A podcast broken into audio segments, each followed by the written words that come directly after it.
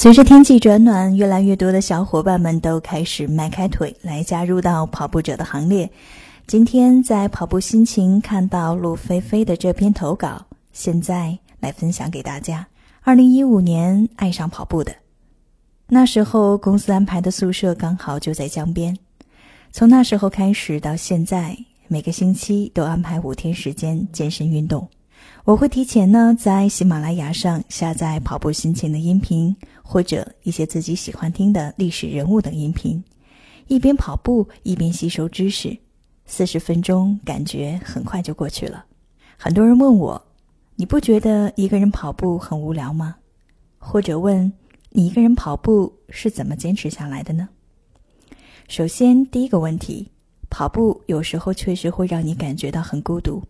但是，也恰是这个时候，能让你更好的去思考，对你的工作、生活、家庭和人生。更多时候，我享受这种孤独的感觉，可以感受周边的环境，感受自己的心跳，感受双腿的酸爽，感受此时此刻自己的内心。第二个问题：如果我告诉你跑步会上瘾，你会相信吗？人在跑步运动的时候，体内会分泌多巴胺，所以跑步会让你的心情变好，情绪得到很好的调整。在忙碌完一天的工作后，跑步会让你得到很好的放松，无论是心理上还是身体上的。更重要的是，晚上你的睡眠质量会特别的好，何乐而不为呢？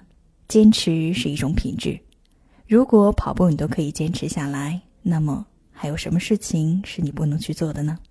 来说一段有关跑步的故事如何呢？韦博是我在健身房认识的小伙伴，那时候我们偶尔在健身房碰面，极少交流。后来知道他也喜欢跑步，我们就约跑。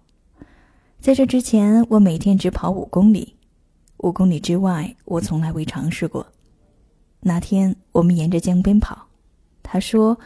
我们跑八公里吧，我说我估计不行，他说试试看。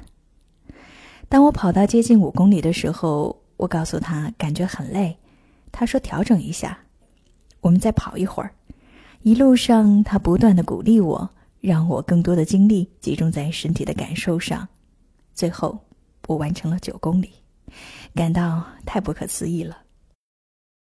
其实我们不应该给自己设限。你知道，你告诉你自己可以，你的潜意识自然会配合你，让你变得强大。第二次跑，他带我跑了十多公里，对我来说又是一次突破。在这期间，我们聊了很多人生观、世界观、生活观。我们的好感应该就是在这两次的跑步中建立起来的。喜欢跑步的人都是热爱生活的人，不经意间。可能就在跑步中收获爱情，甚至是人生伴侣，多美好的事情啊！我突然想说一句：终于遇见你，在我跑步的路上。